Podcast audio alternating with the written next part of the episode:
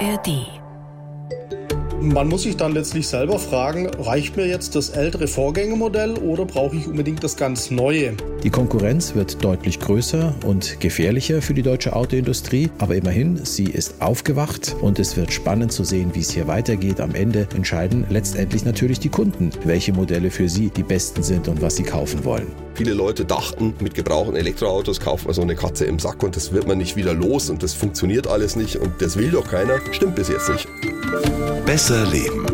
Der Bayern 1 Nachhaltigkeitspodcast. Umweltfragen aus dem Alltag und einfache Lösungen.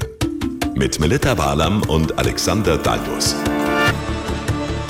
Halli, hallo, hallöle, seid umschlungen Millionen zu einer neuen Folge unseres kleinen, aber feinen Nachhaltigkeitspodcasts. Ich bin Melita Wahlam und ich bin gut gelaunt, wie man hört. Ja, allerdings, weil sie ist mit mir zusammen, zusammen mit Alexander mhm. Dalmus hier. Wir versuchen ja zusammen mit euch natürlich jede Woche so ein bisschen Umweltschutz zu machen, Umwelttechnik, darüber zu reden, über Nachhaltigkeit im Alltag. Ja, das ist ja nicht immer so einfach. Ganz viele interessante Fragen sind bei uns auch wieder diese Woche gelandet im digitalen Postfach unter besserleben.bayern1.de. Die Sibylle aus Neitersen, das liegt im Landkreis Altenkirchen und zwar in Rheinland-Pfalz, die hat geschrieben und die Sibylle möchte wissen, ist Mikroplastik auch in Medizin, wie zum Beispiel Dragés oder Kapseln drin? Einfache Frage und da gibt es auch eine einfache Antwort. Alexander? Nämlich mhm. ja.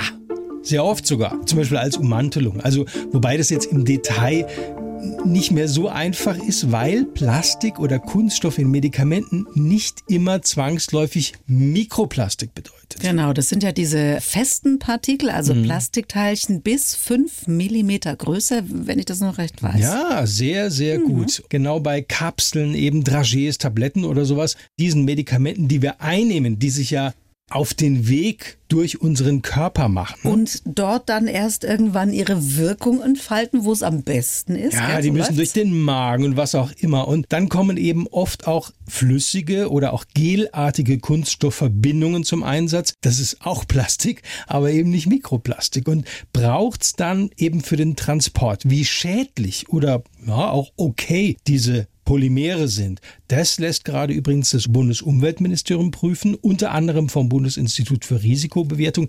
Die Ergebnisse stehen noch aus. Also spielen wir weiter Versuchskaninchen, Sibylle. Hast gehört, die Antwort lautet ja. Und wo sonst noch überall Mikroplastik drinsteckt, das hört ihr in einer unserer Besser Leben Folgen, steht natürlich in der ARD Audiothek.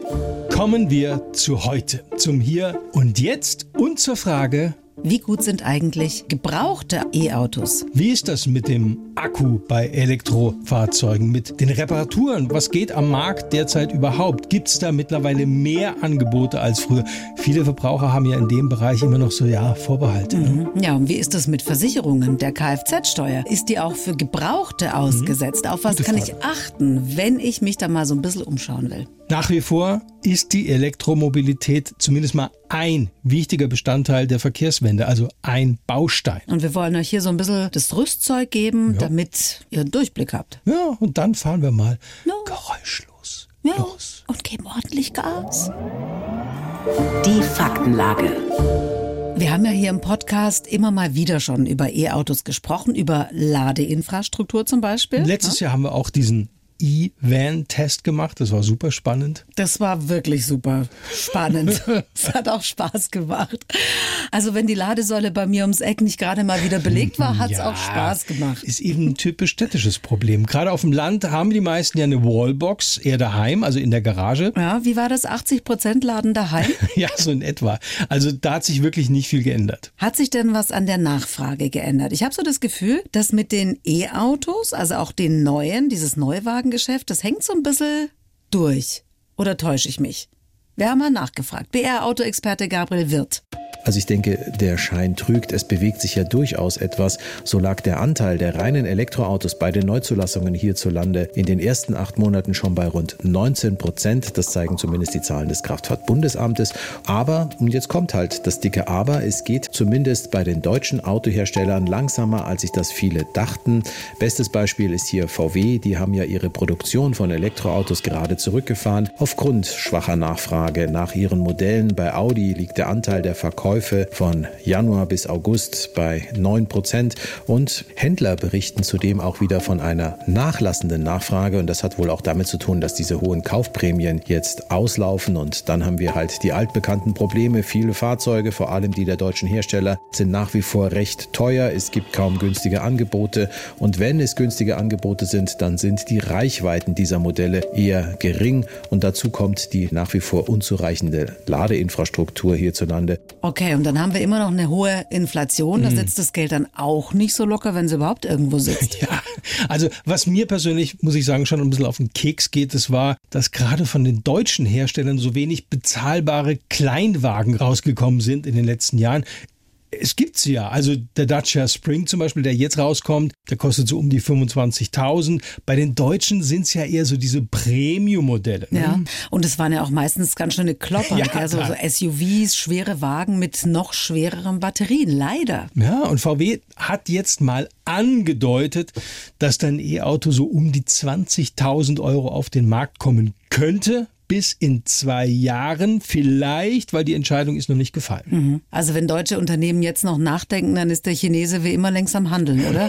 Ich meine, wie ist es? Kommen jetzt die kleinen E-Flitzer aus China und überschwemmen den Markt? Ja, das haben die chinesischen Hersteller ja schon mal versucht. Also hat damals vor ein paar Jahren nicht geklappt. Aber im E-Auto-Bereich sind chinesische E-Autos mittlerweile deutlich ausgereifter als damals. Die Qualität ist einfach besser geworden. BYD, NIO, Smart, um nur einige dieser Marken zu nennen. Und der ganz große Vorteil der Chinesen ist jetzt sicher, dass sie schon viele Modelle wirklich am Start haben. Also am Ende entscheiden dann natürlich die Kunden, was sie wollen und was sie kaufen. Ja, und ob sie dann diesen Marken vertrauen, die für unsere Ohren ja stimmt. immer noch so ein bisschen fremd klingen. Ja. In China selbst aber tobt schon ein Preiskampf, Ja, das ist Wahnsinn. oder? Ja, Wahnsinn. Also Wir fragen nochmal unseren BA-Auto-Experten Gabriel Wirth, kommt das hier in Deutschland für E-Autos auch noch? Also, dass die Preise sinken? Dass mal was billiger wird. Also was man sagen kann, ist sicherlich, dass in naher Zukunft jetzt mehr günstigere Elektroautos auf den Markt kommen werden, weil unter anderem sich in der Batterietechnik gerade einiges tut. Damit dürften dann auch die Reichweiten größer werden. Und klar ist natürlich auch, wenn das Angebot an Elektroautos steigt und die Nachfrage nicht im gleichen Maß mitzieht, das hat dann natürlich sehr wahrscheinlich Auswirkungen auf die Preise. Das heißt, die dürften dann sinken. Allerdings, und das darf man natürlich hierbei auch nicht vergessen, wenn jetzt die Kaufprämien andererseits auslaufen, dann wird natürlich das Elektroauto in der Anschaffung wieder teurer. Und das drückt ja auch hier wieder auf die Nachfrage gerade, wie Händler uns berichten. Ja, und deswegen lohnt sich in Zukunft vielleicht auch ein gebrauchtes und kein neues E-Auto, umso mehr. Und da gucken wir jetzt mal drauf. Gut zu wissen. Also auf dem Gebrauchtwagenmarkt insgesamt sind Elektroautos immer noch selten, oder? Ja, also wenn man mal drauf schaut, so ein bisschen mehr als ein Prozent, 1,2 Prozent, glaube ich, aller Umschreibungen in diesem Gebrauchtwagenmarkt sind tatsächlich Elektrofahrzeuge. Das ist ja eher ein mickriger Anteil von Elektroautos am Gesamtgebrauchtwagenmarkt. Naja gut, um das auch mal so richtig einzuordnen. So richtig ist das Geschäft mit den ganzen E-Autos ja auch erst in den letzten zwei, drei Jahren in die Gänge gekommen.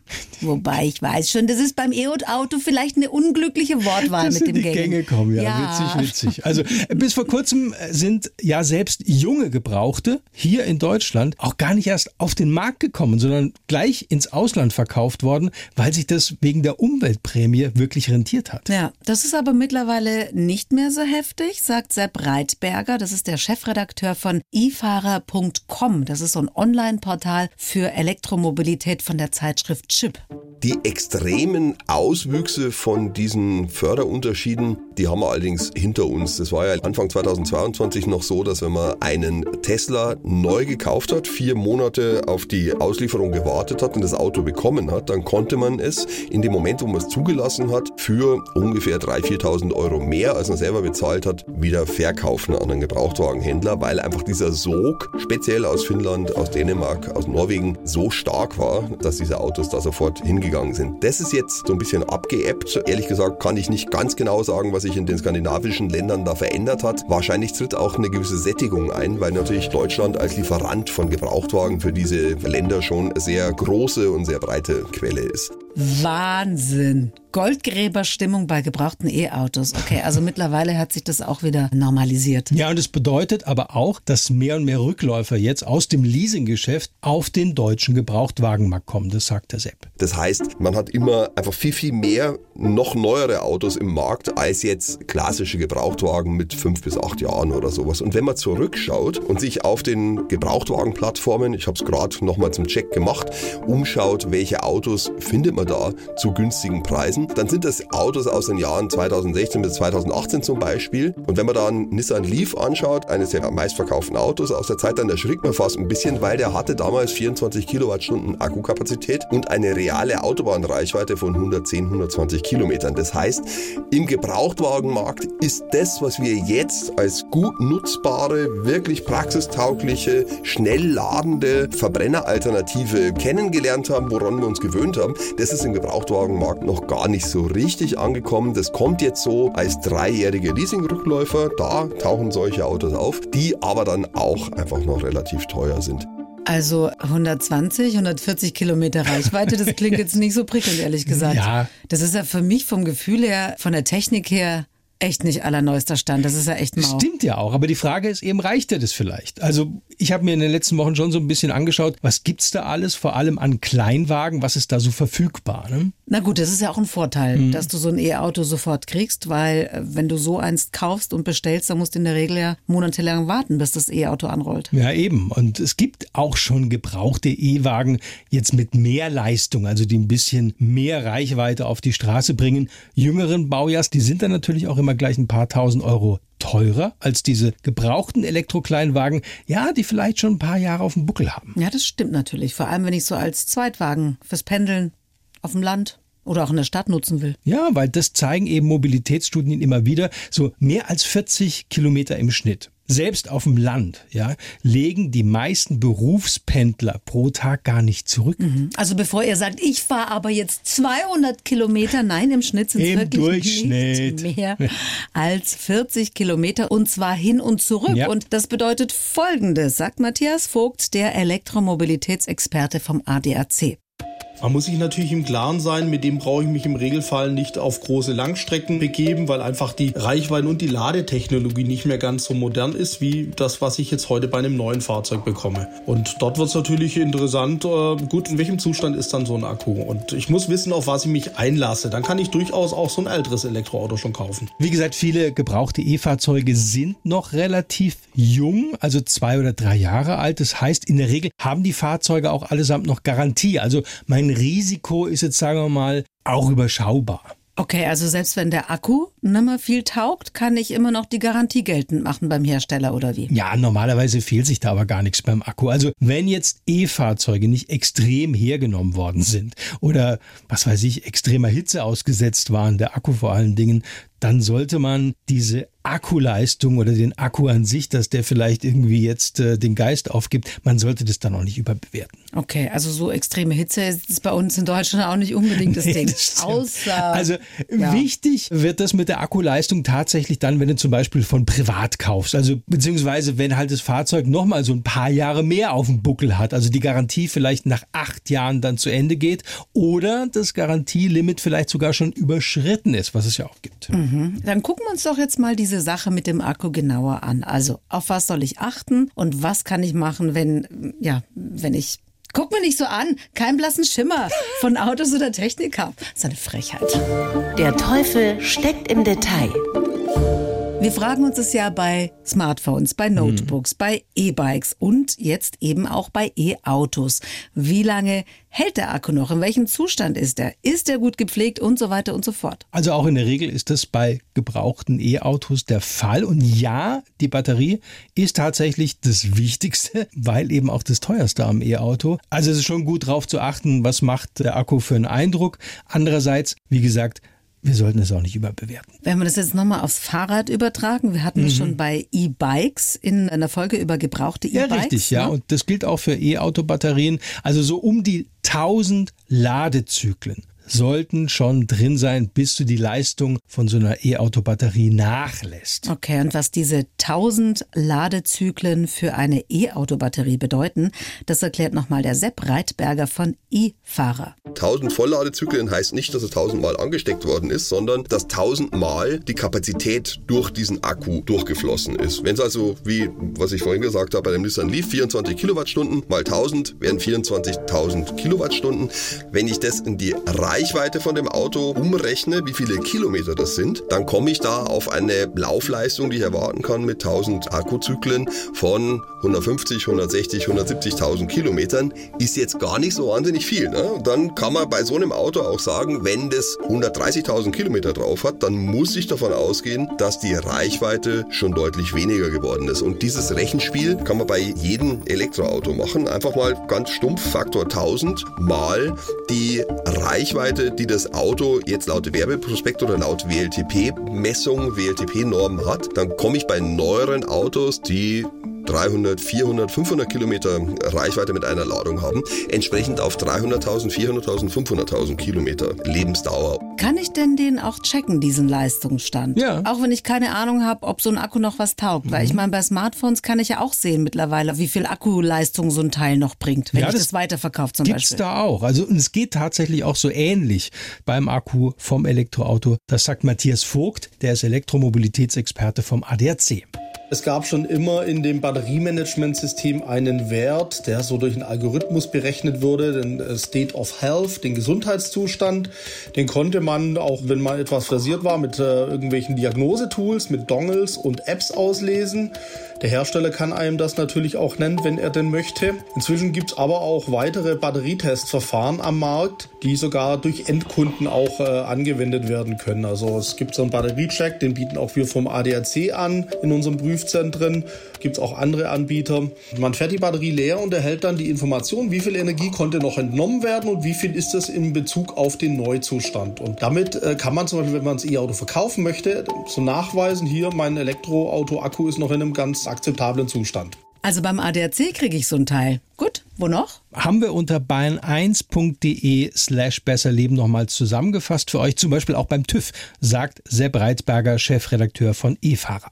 Man kann sich da vom TÜV auch ein Zertifikat dafür ausstellen lassen. Das ist für Gebrauchtwagenverkäufer, für Händler eine interessante Methode, um quasi den Wert des Autos zu belegen und zu zeigen. Und man kann aber auch, wenn man als Kaufinteressent einfach die Möglichkeit hat, einen Tag lang so ein Auto auszuprobieren, kann man genau das machen und kann dieses Gerät mitnehmen, anstecken, einmal vollladen und fahren damit, ähm, das Auto möglichst wieder leer fahren, um dann zu sehen, wie viel Restkapazität noch drin ist. Also, dann kann ich mir in dem Punkt schon mal einen guten Überblick verschaffen Ja, und habe am Ende dann auch was was handfestes in der Ja, Hand, gerade beim Privat. Vorzeigen. Ja, gerade beim Privatkaufen oder Verkaufen ist es sicher nicht schlecht. Ja, das ist für die meisten, äh, ja auch bei den Verbrennern, immer so eine heikle Sache. Also was die Batterieleistung, den Leistungsstandard angeht, und da kannst du das eben ganz gut checken oder auch checken lassen. Dann kommen wir jetzt noch zu einem Punkt, der auch viele, die sich für gebrauchte Autos interessieren, umtreibt, und zwar der Verschleiß. Wie ist es mit dem Verschleiß, mit der Wartung und mit möglichen Reparaturen? Ja, jeder, der ein Auto hat, jetzt egal wie motorisiert, ob Verbrenner oder E, also mit zunehmendem Alter sieht halt auch die Karre die Werkstatt öfter. Das ist halt so. Das ist wie bei uns Menschen. Das Problem. Was ja immer in den sozialen Netzwerken diskutiert wird, heftig diskutiert wird, muss man sagen, welches Auto ist im Unterhalt günstiger, der Verbrenner oder das E-Auto? Und auf den ersten Blick ist das vielleicht sogar eindeutig. Also du meinst, weil bestimmte Sachen beim E-Auto wegfallen, oder? Weil sie gar nicht mehr da sind. Ja, es gibt bei Elektrofahrzeugen einfach viel weniger Komponenten erstmal, die gewartet werden müssen. Klassisch natürlich der Ölwechsel zum Beispiel, der fällt flach, ja, braucht's nicht mehr. Auch andere Filterwechsel, Zahnriemen, ja, auch so eine Geschichte. Der Auspuff, Katalysator, alles so Teile, die gerne mal verschleißen. Also ich weiß nicht, wie, oft früher mein Auspuff runtergefallen ist. Oh Gott, Und es kostet richtig viel Geld. Ja, Also da kannst ja. du richtig was reinbuttern. Und klar, das gibt's beim E-Auto alles nicht, fällt schon mal weg. Aber natürlich, sagt der Matthias Vogt, der Elektromobilitätsexperte vom ADAC, geht's über die Jahre auch da nicht so ganz ohne Check. Räder, Reifen muss man checken, die Fahrwerksteile, Karosserie, Lack. Wenn das präventiv gecheckt wird oder regelmäßig gecheckt wird, verhindere ich natürlich, dass das Auto irgendwann schneller verschleißt. Im Schnitt sollten die Elektroautos ein ganzes Stück günstiger sein von der Wartungskosten. Wir haben aber auch schon festgestellt, dass es teilweise mh, mm, gar nicht mal günstiger ist. Also man bekommt den Eindruck, manche Händler holen sich den entfallenen Ölwechsel über höhere Lohnkosten wieder oder Teilekosten. Für zum Beispiel einen Bremsflüssigkeitswechsel. Warum soll der beim Elektroauto teurer sein wie beim Verbrenner? Aber da haben wir signifikante Unterschiede gesehen. Und hier gibt es wirklich nur den Rat, mehrere Kostenvoranschläge einholen, vergleichen und dann zum günstigen gehen oder nachverhandeln. Das ist so krass, ey. Das ist so frech. Ich meine, die können ja alles verlangen. Da verlangen manche Werkstätten einfach mehr, obwohl sie die gleiche Leistung hm. anbieten wie beim Verbrenner. Also Krass. nicht alle, aber vielleicht manche, sagt der ADAC. Ja, also immer schön vergleichen. Ja, also was vielleicht auch noch ganz interessant ist, gerade wenn es um Wartung und regelmäßigen Service-Check geht, nämlich wie Tesla das regelt. Das erzählt Sepp Breitberger, Chefredakteur von eFahrer.com, dem Online-Portal für Elektromobilität von Chip. Bei Tesla gibt es überhaupt keine Wartungsintervalle. Das Auto sagt einem, wenn was zu machen ist. Und es gibt ganz viele Leute, die drei Jahre lang und 80.000 Kilometer rumgefahren sind, ohne dass das Auto jemals gesagt hätte, dass es zur Werkstatt will. Ist natürlich auch eine gewisse Gefahr drin. Wenn niemals ein Mechaniker von unten auf das Auto schaut, werden vielleicht auch Dinge übersehen, gar nicht bemerkt. Muss man selber wissen, ob man damit umgehen mag, ob man damit leben mag. Und am anderen Ende dann gerade die deutschen Premium-Hersteller, die dann sagen, naja, aber unser Geschäft mit unseren Vertragswerkstätten ist uns schon wichtig und die vorgeschriebenen Wartungsintervalle für für die Garantie gar nicht so viel anders sind als bei einem Verbrenner. Ich muss dir ehrlich sagen, das wäre mein Auto. Ja? Ja, ja voll. Wirklich? Total.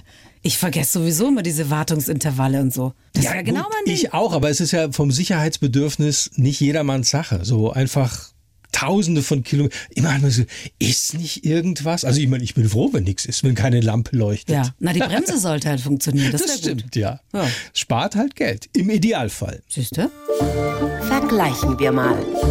Ich fasse nochmal zusammen. Im E-Auto-Gebrauchtwagenmarkt sind auch noch viele ältere Modelle unterwegs. Ja, wo du vielleicht auf den ersten Blick sagst, was? Aber da bin ich ja viel mehr Reichweite oder, oder eine stärkere Batterie, also mehr Leistung gewohnt. Oder erwarte die eben, weil es entsprechende Fahrzeuge ja mittlerweile auf dem Markt auch gibt. Genau, und da kommt es halt wirklich sehr auf meine persönlichen Bedürfnisse an, sagt Sepp Reitberger, der Chefredakteur von iFahrer. Wenn man als Zweitwagen fürs tägliche Pendeln, fürs tägliche Fahren in einem urbanen Großraum, sagen wir mal, wo die täglichen Strecken seltenst über 50, 60 Kilometer hinausgehen, dann sind das perfekt praxistaugliche Autos und dann sind das auch genau die Autos, die man da gut einsetzen kann. Und das sind genau die Autos, die man heute, sagen wir mal so, ab gut 10.000 Euro in den Gebrauchtwagenportalen finden kann. Und da macht man jetzt grundsätzlich auch nichts verkehrt, wenn man so ein bisschen, wie ich es vorhin gesagt habe, auf die Laufleistungen schaut, wenn man keine extremen Kilometerzahlen auf den Kilometerzählern sieht, dann sind das durchaus brauchbare, gute Autos, die man mitnehmen kann. Und übrigens auch noch ganz wichtig zu wissen, es gibt noch einen ganz, ganz entscheidenden Unterschied zum Verbrennergebrauchtwagen Markt. Ne? Mhm. Das ist gerade wichtig, wenn du dein E-Auto verkaufen willst, sagt Matthias Vogt vom ADAC. Die Standzeiten bei Elektroautos sind im Schnitt schon noch höher als bei Verbrennerfahrzeugen. Aber auch hier, wie überall im Gebrauchtwagenmarkt, also unabhängig vom Motor, es gibt Modelle, die sind begehrt, weil vielleicht einen besonders guten Ruf, besonders gute Technik und andere, die sind weniger begehrt und dann geht es nur über Preisabschlag. Wenn es also mal wieder länger dauert, dann ist es ein E-Auto bei den Gebrauchten. Toll. Der Clou. Kommen wir vielleicht noch auf einen wichtigen Punkt zu sprechen. Die Kaufprämien für neue E-Autos, haben wir schon gesagt, mhm. werden eher zurückgefahren oder sind schon zurückgefahren worden. Wie ist es denn mit der Befreiung von der Kfz-Steuer? Die gilt ja auch für mein gebrauchtes E-Auto, oder?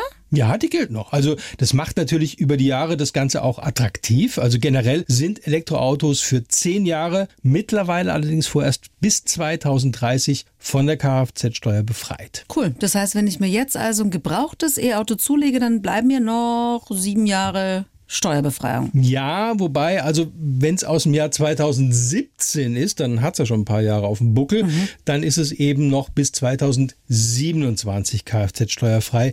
Ist ja, wie gesagt, auf zehn Jahre begrenzt. Okay. Und bei den Versicherern, sagt Matthias Vogt vom ADAC, gibt es je nach Modell eben auch noch Rabatte. Und da könnt ihr eventuell auch Geld sparen. Da gibt es tatsächlich auch eine ganz große Spreizung, wie beim Verbrenner auch. Jedes Modell wird ja individuell eingestuft von seinen Haftpflicht- und Kaskoklassen. Anfangs wird es natürlich erstmal so voreingestuft und später hängt das vom Schadensaufkommen ab. Und hier gibt es natürlich Modelle, die entwickeln sich ganz ordentlich, ganz anständig und andere wiederum, die haben recht hohe Reparaturkosten oder ein hohes Schadensaufkommen. Und das kann entweder sein, weil vielleicht die Fahrer, ja, ich sag mal, Forscher fahren und dann gefährdeter sind oder aber, dass der Hersteller vielleicht besonders teure Reparaturlösungen hat, wenn teure Komponenten getauscht werden müssen, anstatt repariert werden können. Das rächt sich dann bei den Versicherungseinstufungen und da hilft auch nur vorher schauen, wo ist mein Fahrzeug eingestuft und das vergleichen mit anderen potenziellen Fahrzeugen, die man kaufen könnte. Gut, dann haben wir das auch noch geklärt. Gebrauchte E-Autos und auf was ihr achten könnt. Falls ihr noch Fragen habt, schreibt uns gerne unter besserleben.bayern1.de. Oder klickt mal rein, also in den Online-Artikel zum Beispiel mit noch mehr Hintergrund unter bayern1.de slash besserleben. Und wenn ihr gar nicht genug kriegt von uns. Kann ja soll sein. Es geben. Kann sein. Soll es geben. Noch viel mehr Folgen von Besser Leben gibt's kostenlos in der ARD-Audiothek. Viel mehr, viel mehr Folgen. Und da findet ihr auch dann ganz viele andere wirklich gute Podcasts zu nachhaltigen Themen, Umweltthemen, natürlich kostenlos. Genau, und da findet ihr auch uns, unsere, ja, um die 100 Folgen von Ja. Besser Leben. Haben wir eigentlich die 100. Mal? Ja, ich wir mal gucken, nicht. Ich wann habe das... aufgehört zu zählen. Ach Gott, du bist ja... Mein Gott. Lasst uns gerne ein Abo da. Wir freuen uns auf euch. Die Bayern 1 Premium Podcasts. Zu jeder Zeit, an jedem Ort. In der ARD Audiothek und auf bayern1.de. Bayern 1 gehört ins Leben.